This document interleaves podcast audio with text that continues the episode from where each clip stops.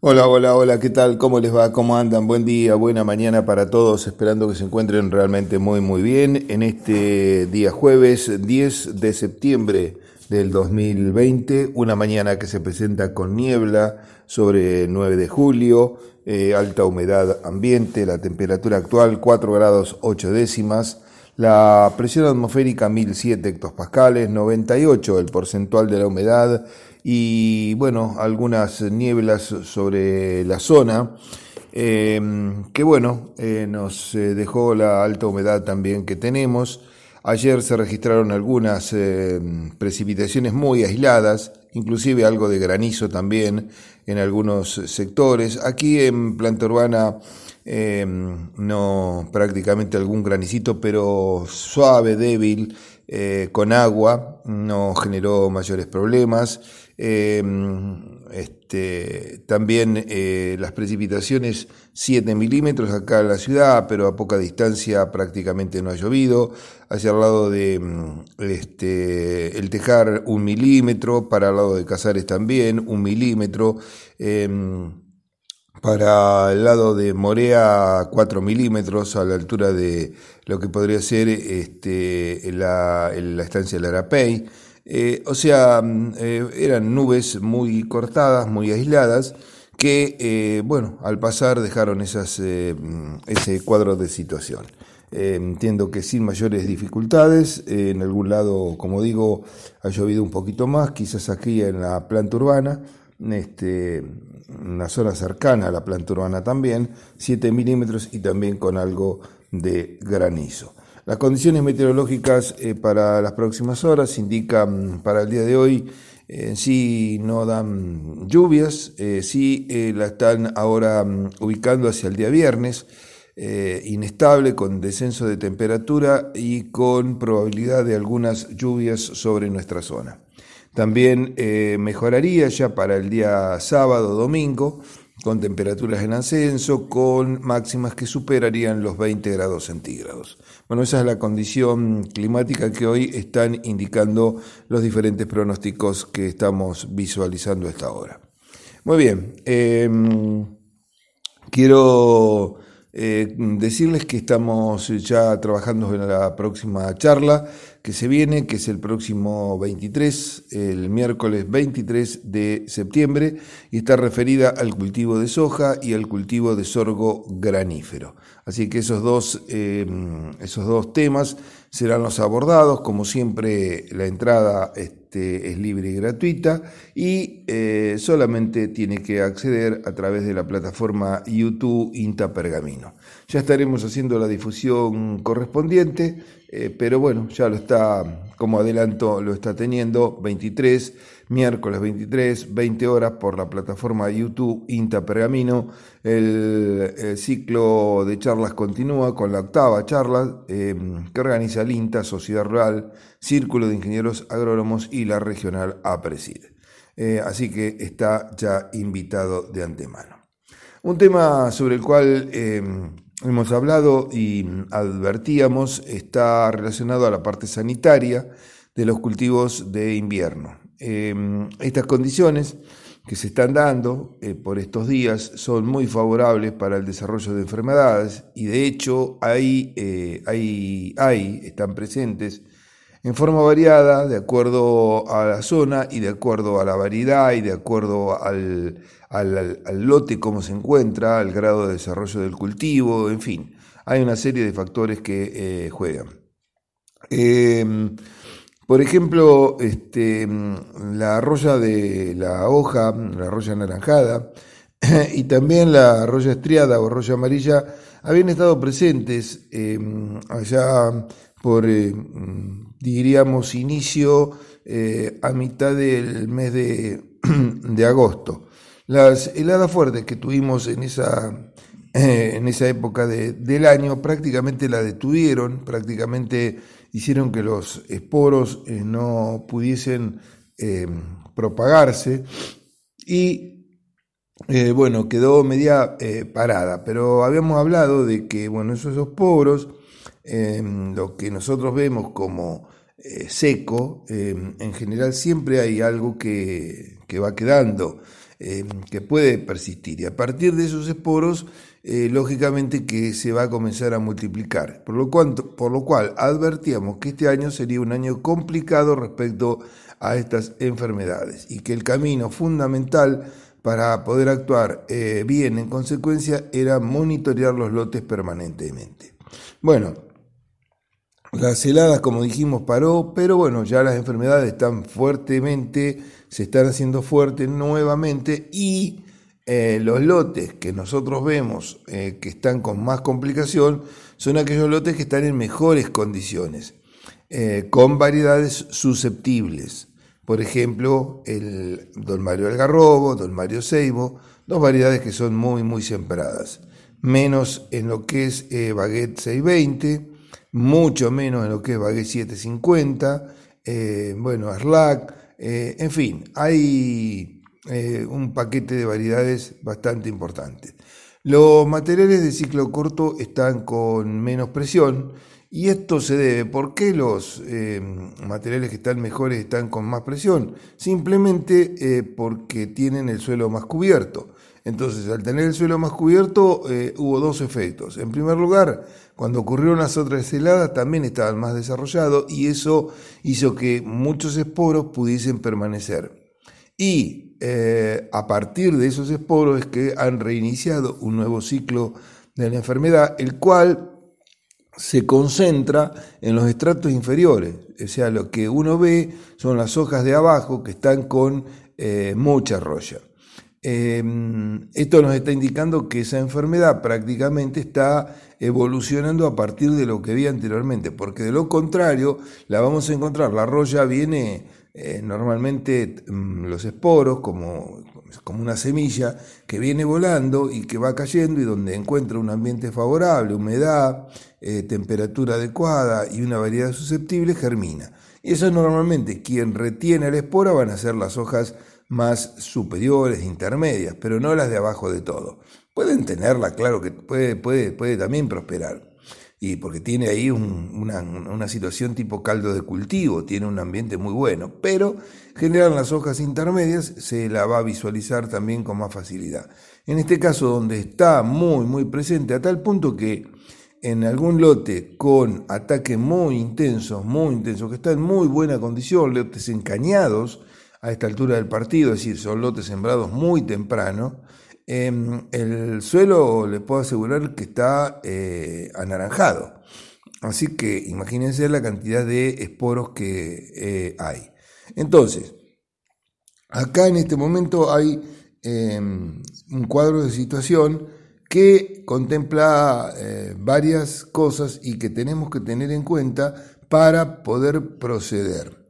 Eh, no lo, voy a contar en el otro bloque, después que pasemos los eh, valores de los mercados, eh, para mm, explicarlo más claramente, porque esto es un tema, me parece que es importante y que si no lo apreciamos con claridad, nos puede llevar a cometer errores en la toma de decisiones y son errores que nos pueden salir muy caros y que eh, por ahí el grado de efectividad que van a tener eh, va a ser realmente muy, muy bajo. Entonces, buscamos la pausa y enseguida eh, venimos con los mercados y luego continuamos con este tema que estamos desarrollando. Pausa en Forti.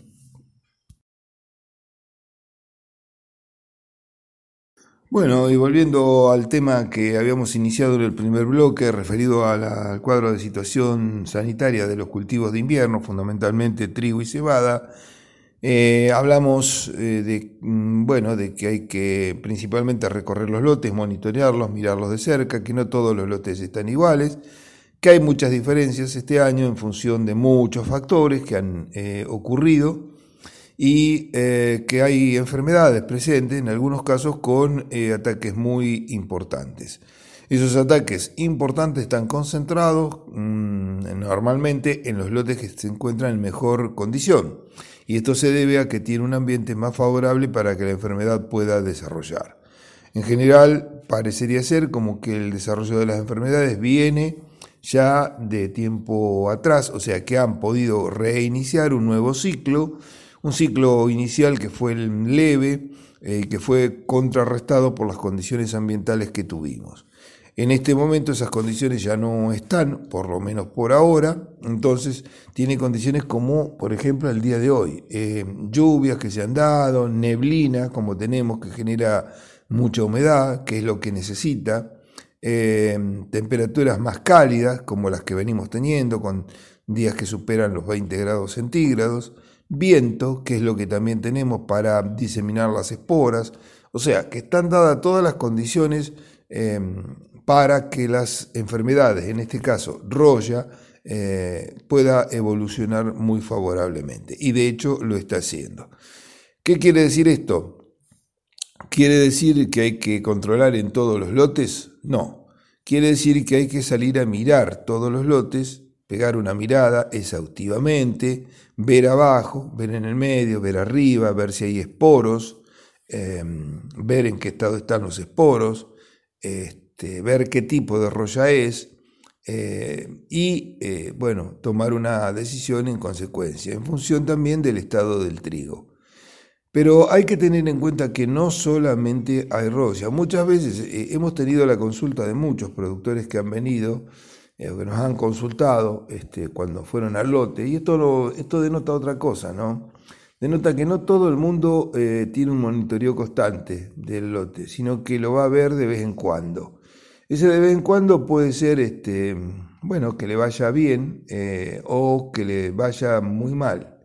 Algunos productores nos llamaron medio asustados por el hecho de que, bueno, hacía mucho que no iban a ver el lote y lo encontraron realmente muy mal y que, este, bueno, a ver qué, qué, hacían. Cuando uno ve las plantas, el principal problema que tenían era el efecto de la helada.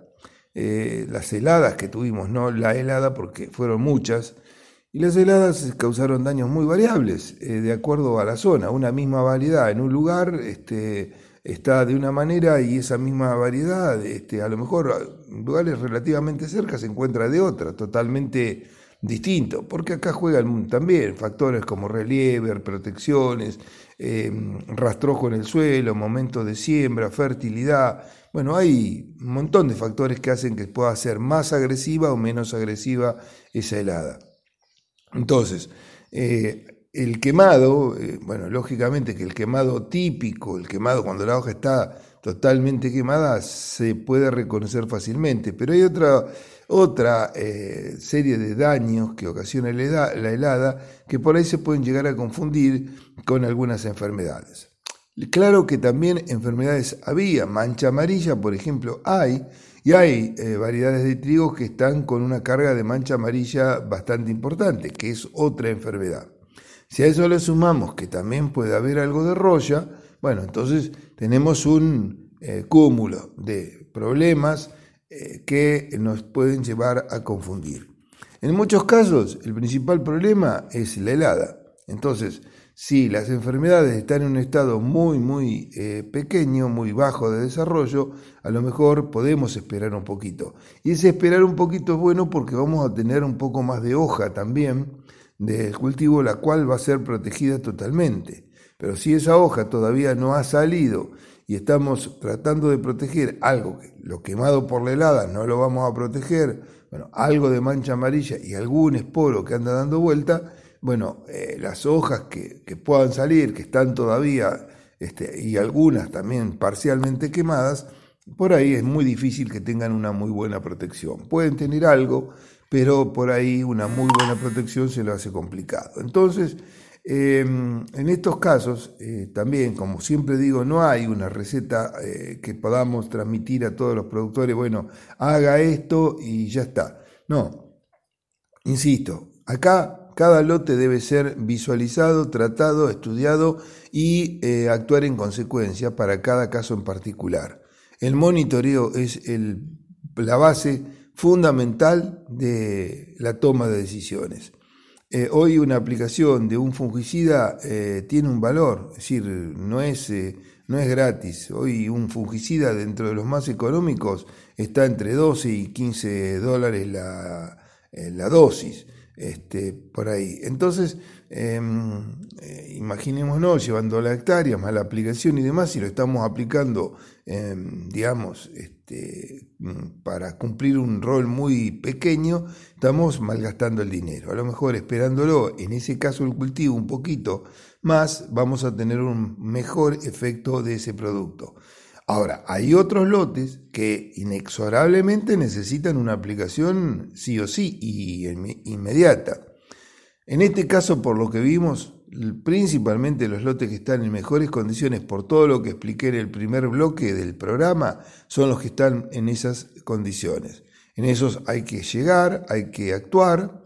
Eh, si están con una muy buena cobertura, como dije, hay lotes que están encañados, que le faltan ya con dos nudos, este, sacan un nudo más y después ya va a venir la hoja bandera, o sea que esos lotes yo diría de que para fin de mes están espigados, muy temprano, eh, corren riesgo grandes, lógicamente, de alguna helada tardía que puede ocurrir y que los pueda tomar en espigazón, eh, espigazón incipiente, donde, bueno, puede quemar el polen, puede quemar los granos recién formados, en fin.